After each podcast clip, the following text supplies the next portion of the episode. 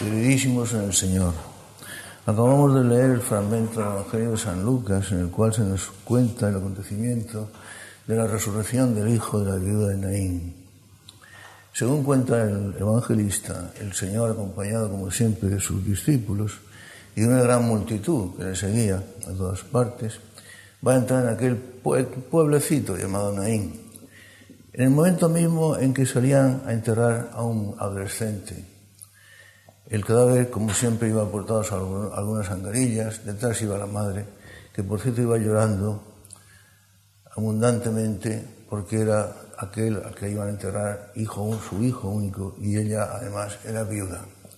Como hemos dicho, iba acompañada de gran muchedumbre, va, al fin y al cabo todos los habitantes del pueblecito, porque parientes, amigos, conocidos, en los pueblos pequeños todos son parientes, todos son conocidos, y en estos eventos, como en un entierro, pues acude todo el mundo. A eso se unía además la multitud que acompañaba a Jesús. Y entonces el Señor, al ver a aquella pobre mujer que iba llorando desconsolada detrás del cadáver de su hijo único, se siente conmovido, dice el evangelista, siente pena y profunda lástima. Se dirige a la mujer y le dice, mujer, no llores. Y a continuación se dirige al cadáver y le dice, muchacho, joven, contigo hablo, levántate. Y el, el jovencito que era cadáver se levanta y el Señor se lo entrega a su madre ante el asombro y la consternación de la gente que gritaba asombrada cómo se podía explicar aquello. De manera que el, el Evangelio de hoy, como veis, nos enfrenta, nos presenta la figura de Jesús enfrentado con el dolor humano. El dolor humano, el sufrimiento humano, la miseria humana, que llega a su máxima eclosión precisamente con la muerte. La muerte, la última y suprema de las desgracias, el último y definitivo de los dolores y de las miserias que ha de sufrir el ser humano a lo largo de su peregrinación terrestre, la muerte. El Señor enfrentado con el dolor humano. En muchas ocasiones, en diversas ocasiones, en realidad eso había venido, a librarnos de nuestros pecados y curarnos de nuestros dolores y miserias. En muchas ocasiones digo, el Evangelio nos presenta a Jesús enfrentado con el dolor, con el sufrimiento y con la miseria humana. Por ejemplo, los episodios de la curación de los leprosos, aquellos que estaban apartados de la, sociedad, eh, a quienes se les prohibía acercarse a los lugares concurridos por la gente debido al, al peligro de contagio de aquella espantosa enfermedad que entonces no se curaba, la lepra. Aquellos que se acercaban a Jesús como aquel, aquel leprosito que haciendo caso omiso de las prescripciones y de las prohibiciones, en medio, de, estando Jesús rodeado de gente, se acerca hacia el Señor, la gente se aparta despavorida, cae de rodillas aquel pingajo humano, medio podrido, eh, a punto de morir, miserable, nauseabundo, y se arrodilla delante del Señor y el Señor le dice, ¿Qué quieres que te haga? El Señor conmovido. ¿Pero qué quieres que te haga? Y el Señor, si tú quisieras, si tú quieres, puedes curarme. Y el Señor extiende su mano conmovido sobre la cabeza de aquel desecho humano y le dice, quiero, queda limpio. Y el, leproso queda limpio. Y aún se ve, aún se, se, ve con más, con más claridad este sentimiento de pena, de, dolor, de hacerse cargo del dolor y de la miseria humanos en el episodio de la piscina probática, a la que llega el Señor, una piscina que, como recordáis, estaba siempre rodeada de paralíticos, enfermos, ciegos, cojos, etcétera, porque había la creencia de que cada tiempo, un tiempo indeterminado que nadie conocía, bajaba un ángel, removía el agua y solo el que se introducía en la piscina, después de eso quedaba curado. Y el Señor se, encuentra ahí con un miserable paralítico tendido en un camastro y, le pregunta, ¿quieres curarte? Le dice el Señor con palabras y voz conmovida, ¿quieres curarte? El Señor conoció la situación de aquel miserable. Señor, levanta los ojos el paralítico, extrañado y emocionado al ver aquel personaje que le preguntaba aquella pregunta tan extraña para él. Señor, llevo aquí 38 años. 38 años y como soy pobre y estoy paralítico y no me puedo mover, ni puedo pagar a nadie para que me ayude, para que me introduzca en la piscina en el momento adecuado, en el momento preciso, pues aquí estoy, esperando 38 años. Se dice pronto, toda una vida humana, 28 años. Y el Señor le dice, pues mira, levántate, toma tu camilla y vete a tu casa. Y el paralítico se levanta, coge su camilla y se va a su casa. O el cieguecito de Jericó, aquel que pasando Jesús por el camino a la salida o a la entrada de Jericó, y aquel cieguecito que pedía limosna a la vera del camino, así se había pasado también su vida. Y, que al oír la muchedumbre pregunta quién pasa y le dicen que es Jesús de Nazaret y él comienza a dar gritos, Jesús, hijo de David, ten misericordia de mí, ten misericordia de mí. Y se acerca a donde oía el ruido de la muchedumbre y la muchedumbre lo increpaba y lo apartaba para que no molestara.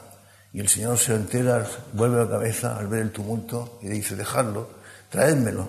Y se lo llevan y le pregunta el Señor al pobrecito, ¿y qué quieres que te haga? Domine, udvidian, Señor, que vea. Y el Señor le dice, pues ve, que veas, así es.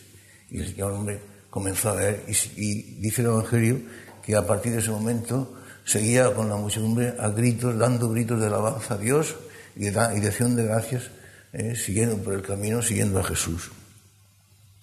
O aún aquel caso en el que el Señor se, enfrenta aún más con la miseria humana, en este caso la miseria moral. El caso de la mujer sorprendida en adulterio, a la que la lanzan como un perro rabioso, la arrojan al suelo delante del maestro cuando el maestro se encontraba predicando a, la muchedumbre que le rodeaba. Maestro, ahí tienes a este desecho humano, sorprendida en adulterio, una mujer. Ya conoces la ley, ha de morir apedreada. ¿Qué hacemos? La pregunta, como podéis comprender, iba cargada de muy mala intención. No era tanto el celo por el cumplimiento de la ley cuanto la mala fe. El odio contra aquella desgraciada y el deseo de coger a Jesús en una trampa. Se dice que efectivamente se cumpla la ley y que lo apedren su buena fama, su buen nombre, de hombre bueno, de hombre misericordioso, de hombre compasivo, hombre de corazón. Aquella fama lo hubiera perdido. Si por el contrario dice que la ley no se cumpla, hubiera sido acusado inmediatamente de que estaba incumpliendo la ley de Moisés. Ya conocéis el episodio. Pues el que esté sin pecado, que arroje la primera piedra. Y se marchan todos, comenzando por los más viejos, y se quedan solos aquella desgraciada y el Señor. Mujer, ¿dónde están los que te acusaban? Ninguno me acusa, Señor. Todos se han ido. Pues yo tampoco te acuso. Ahora vete y mira, no peques más. La presencia, la actuación, el enfrentamiento del Señor ante la miseria humana ante el dolor humano, ante el sufrimiento humano. Y son tales y tantas las miserias, los sufrimientos las desgracias y las vejaciones que el ser humano ha de sufrir a lo largo de su itinerario terreno, de su caminar por la tierra durante su vida. Pero en este caso, el Señor, el caso que contemplamos hoy, el Señor se enfrenta ante el problema de la muerte. Aquella viuda que iba detrás del cadáver de su hijo único que también había fallecido. Y lloraba desconsolada, tanto así como para conmover el corazón del Señor, que por otra parte, tan tierno, tan compasivo, tan infinitamente bueno, no necesitaba de muchos alicientes para conmoverse. Mujer, ¿por qué lloras? La muerte, que es el muro de granito, la muralla infranqueable ante la que hemos de, contra la que hemos de tropezar y ante la que hemos de acabar todos los seres humanos que hemos venido a este mundo. La muerte, como muralla infranqueable y muro de granito, es la expresión de dónde, cómo acaba el orgullo humano. Todos hemos de morir. La muerte, como sabemos muy bien, es un castigo, el castigo por el pecado. Y en este sentido, la muerte es también el cumplimiento de la justicia, porque es el final de tantos pecadores, el final de los pecadores que han de pasar por ella también, lo mismo que todos nosotros.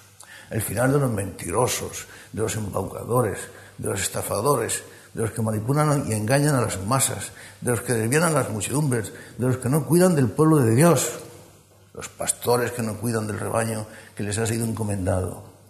La muerte es el final de todo por el que todos hemos de pasar para comparecer ante el juez supremo, Cristo Jesús, nuestro Señor, juez de vivos y muertos, el cual se encargará, como dice la Escritura, de dar a cada uno según sus obras. Y ahí ya queda atrás la justicia humana. Ahí quedan atrás las posibilidades de engaño, de mentira, de manipulación, de chantajes y de operaciones llenas de falsedades. Ahí queda todo eso, queda atrás y ahora queda solamente la desnudez de la verdad. La solidez, la única solidez de las buenas obras que se hayan realizado a lo largo de la vida. Y la solidez también, no menos, no menos dura, de la justicia que cae ante las malas obras realizadas, ante las injusticias, crímenes, robos, asesinatos, mentiras, chantajes, estafas, etc. Cobardías, el final de los pecadores. El Señor, también en el Evangelio, nos presenta diversos episodios en los cuales Jesús se enfrenta ante, ante la muerte. Lo estamos viendo, por ejemplo, en el episodio de hoy, la resurrección del hijo de la viuda de Naín. Aún más típico y singular, si cabe, es el episodio de la resurrección de la hija de Jairo, aquel personaje rico que va a que el maestro le cuide a su hija, le cure a su hija que está gravemente enferma, por el camino le dicen que, ya, que ha fallecido. Y sin embargo el Señor dice, vamos, vamos a la casa. Llegan a la casa, antes de llegar ya oyen, el ruido de la gente, los, los duelos de la antigüedad, los músicos, las plañideras, los vecinos que acuden, los amigos, los parientes, los conocidos, la casa llena de gente, la puerta de la casa, llega Jesús y ante aquella algarabía, las plañideras, a quienes se les pagaba para que lloraran, un llanto, como sabéis, muy artificial, los músicos, como era la costumbre también en, aquella, en aquellas épocas, etc. Y ante aquella algarabía, aquel tumulto, el Señor pregunta, ¿pero, a qué viene todo este tumulto, toda esta algarabía? La niña no está muerta, está dormida. Y dice el Evangelio que se reían de él. Está dormida. No sabe que está muerta y bien muerta. Y es que para el Señor la muerte, como para nosotros sus discípulos, la muerte no es más que una dormición. La muerte no es más que el paso a la verdadera vida. La muerte no es más que el acontecimiento por el que dejamos atrás las miserias de este mundo, los sufrimientos y avatares de este mundo, para entrar en la vida verdadera y en ese lugar donde vamos a ser coronados por nuestras buenas obras, donde nos vamos a encontrar cara a cara y definitivamente con Jesús. La resurrección de la hija de Jairo.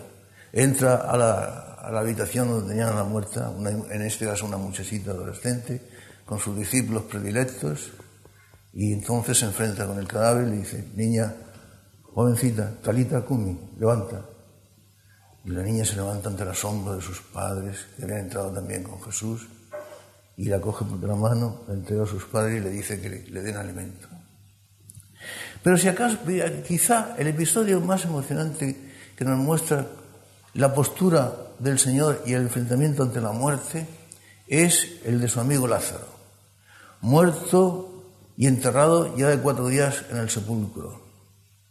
Jesús ordena que le conduzcan hasta donde se encontraba el cadáver, hasta donde se encontraba el sepulcro, que como era costumbre entonces había sido cubierto con una piedra muy poderosa, muy fuerte y pesada. Quitar la piedra, maestro, no podemos, lleva cuatro días, huele mal, no os he dicho que si tenéis veréis la gloria del Hijo de Dios. Y quitan la piedra. Al fondo se ve, en la oscuridad de la, de la gruta, de la cueva, se adivina entre el, color blanco de las sábanas que cubrían el cadáver, el, sudario que lo envolvía. Y, y el Señor, ante esa visión, ante ese espectáculo, comienza a llorar amargamente. El Señor llorando ante la muerte de su amigo, es un buen amigo, llorando ante la muerte, llorando ante lo que es la consumación, la eclosión, el ápice de la miseria humana. La muerte como castigo, la muerte como final, la muerte como expiación por los pecados. No es, dicen los que lo contemplaban, fijaos cómo llora. Y llora amargamente.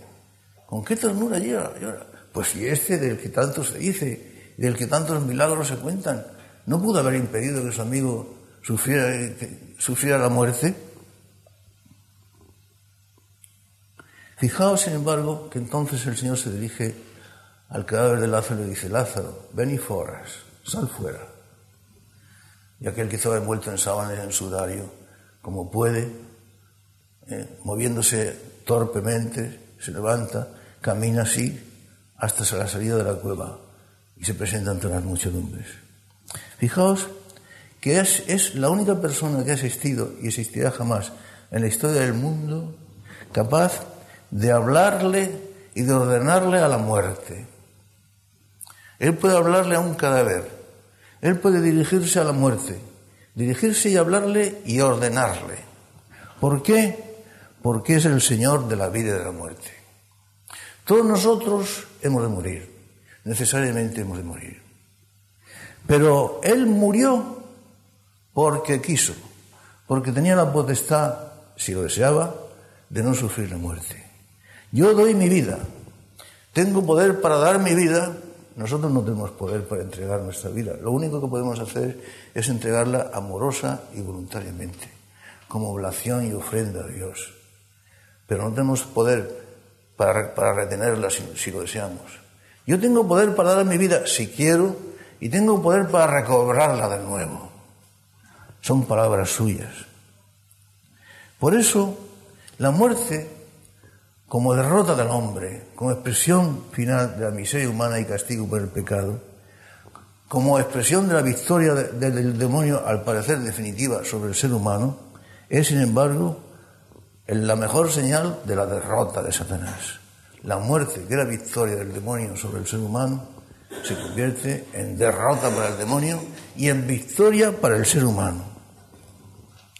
La muerte, a partir de ese momento, la muerte de los seguidores de Jesús, de los discípulos de Jesús, unidos a Él, participan de la propia muerte del Maestro. Y entonces su muerte, al convertirse en una participación de la muerte del Maestro, de Jesús, se convierte en algo glorioso. Porque el acontecimiento más glorioso que ha existido jamás en la historia del mundo, en la historia del universo, del cielo, de la tierra y del infierno, es la muerte de Jesús en la cruz, la expresión máxima del amor. Nosotros, al compartir la muerte del Maestro, de Jesús, aquello que era castigo y que era eclosión y culminación de miseria y expiación por los pecados, se convierte en victoria. Se hace gloriosa, agradable, maravillosa, sublime a los ojos de Dios. Y por eso decía el Salmo 116, es preciosa ante los ojos del Señor la muerte de, de sus santos. Hasta tal punto esto es así, es preciosa ante los ojos de Dios la muerte de sus santos. Lo que era ignominia se convierte, según la Biblia, en algo precioso. Lo que era miseria se convierte en algo glorioso. Lo que era la nada se convierte en algo sublime y cuasi divino. La muerte de los santos. La muerte de los que creen en Jesús. La muerte de los que ponen su confianza en Él. La muerte de sus discípulos. La muerte de sus seguidores aquellos que piensan que ya no hay desgracias humanas, porque aquella que era la máxima de todas, ¿cuál es la muerte? Ha quedado vencida y superada. ¿Dónde está, oh muerte, tu victoria? decía San Pablo. ¿Dónde está, oh muerte, tu aguijón? Han desaparecido, han sido destruidos por Cristo Jesús. Y hasta tal punto eso es así, que San Pablo nos dice que hemos sido bautizados exclusivamente para eso. ¿Para qué? Para participar en la muerte del Señor. Así lo dice en la epístola a los romanos. ¿No sabéis, dice el apóstol, no sabéis que cuantos hemos sido bautizados en Cristo Jesús, hemos sido bautizados para participar en su muerte? Ah, a los cristianos de ahora le dices esto y les suena cosa extraña y absolutamente desconocida. ¿Hemos sido bautizados para participar en la muerte de Jesús? Sí, así lo dice expresa y tasativamente San Pablo en la carta a los romanos. ¿No sabéis que cuando hemos, cuantos hemos sido bautizados en Cristo Jesús, hemos sido bautizados para participar en su muerte? Pero para, participar en una muerte, pero si la muerte es la suprema de las desgracias. No, la muerte es la suprema de las victorias. La muerte es participación en la existencia de Jesús y en este caso concreto en la consumación de su existencia terrena, la muerte. La muerte es participar en la existencia, en el punto culminante de la existencia del ser amado, del amado, de Jesús, aquel que es nuestra vida, nuestro corazón, el fundamento de nuestra existencia, el que da sentido a nuestra vida, a nuestro ser, por el que fuimos creados de la nada, porque fuimos creados en nuestro segundo nacimiento, mediante su muerte, a la vida sobrenatural, a la que estábamos perdidos por el pecado. Tanto es así que él dice, dice de sí mismo, así se lo dice a Marta, cuando sale Marta a recibirle antes de la resurrección de Lázaro, le dice, tu hermano vivirá. Sí, ya sé que tu hermano resucitará en el último día. Y le dice Jesús, no te he dicho que si crees la gloria de Dios, yo soy la resurrección y la vida. Yo soy la resurrección y la vida. El que crea en mí, aunque esté muerto, vivirá. Palabras fuertes, al tiempo que sublimes y maravillosas. Palabras consoladoras. Palabras que pueden cambiar el sentido y la orientación de nuestra vida. Ya no hay tristeza para nosotros. Ya no hay abatimiento para nosotros. Ya no hay desesperanza para nosotros. Él es la resurrección y la vida y con Él nosotros, porque participamos de su vida, participamos de su muerte y en definitiva participaremos también igualmente de su resurrección. En este sentido, la muerte se nos presenta como la culminación de nuestra existencia terrena. A lo largo de ella hemos trabajado, hemos sufrido, hemos, hemos triunfado y hemos fracasado. Hemos tenido victorias y hemos conocido también derrotas, pero siempre hemos tenido confianza en Jesús nuestro Señor. Hemos sido siempre unos caminantes, unos itinerantes, la iglesia itinerante, unos, unos luchadores o soldados, la iglesia militante, la iglesia que lucha, la iglesia que milita. Y al final encontramos la culminación de nuestra existencia, porque esa culminación no llegará a su punto, a su cenit, a su punto más culminante, hasta que con Él, con Jesús el Señor, muramos también nosotros.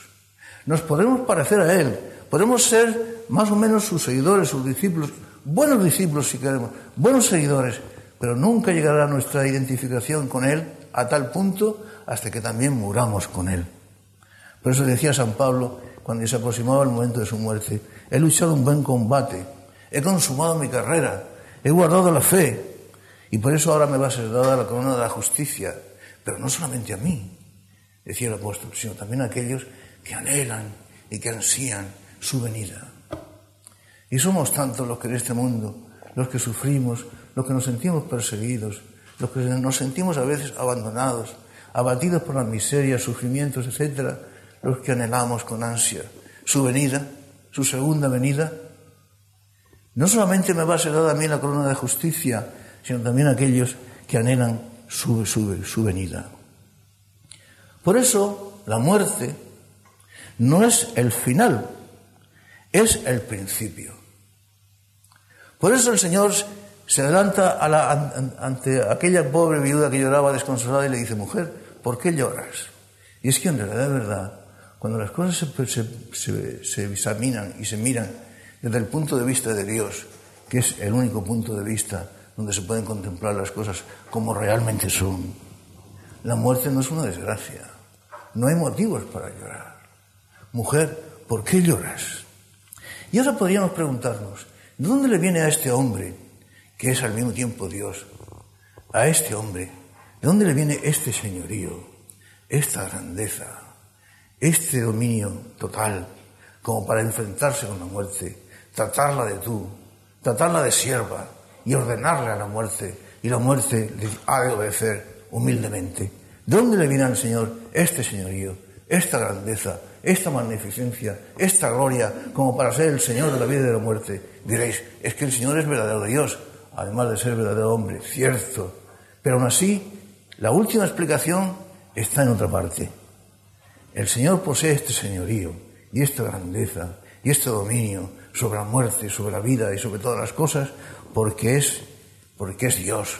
Y Dios es el ser infinito. Y por ser el ser infinito es la vida infinita. Y por ser la vida infinita es el amor infinito. Y el amor infinito, por definición, por esencia, es eterno. El amor existe desde antes de que existieran los tiempos, antes del comienzo de los tiempos, y perdurará después de que los tiempos definitivamente hayan dejado de, existir. El amor es eterno. Por eso decía San Pablo, hablando de él en su primera carta a los Corintios, el amor, la caridad no pasa jamás. No pasa jamás. Desaparecerán las profecías, cesarán las lenguas, el don de ciencia quedará anulado, pero la caridad no pasará jamás. Y como el amor es eterno, como la vida, él esencialmente es la vida, yo soy la vida. Como el amor es eterno, es imperecedero. Y siendo el amor, identificándose como se identifica con la vida infinita, es el punto más opuesto a la muerte. No ya que puede ser que es el Señor de la muerte y puede imperarle a la muerte, ordenarle a la muerte, sino que es Él el Señor, lo más opuesto, la vida es lo más opuesto a la muerte, como la verdad es tan opuesta a la mentira. Es la vida infinita, es el amor infinito. Y por ser el amor infinito, puede dominar la muerte y puede dominar la muerte. Ahí su pregunta a la pobre viudita que lloraba desconsolada. Mujer, ¿pero por qué lloras? Decía el cantado de los cantares también, hablando del amor, que el amor no puede en aguas copiosas extinguirlo, ni arrastrarlo los ríos. Ahí está.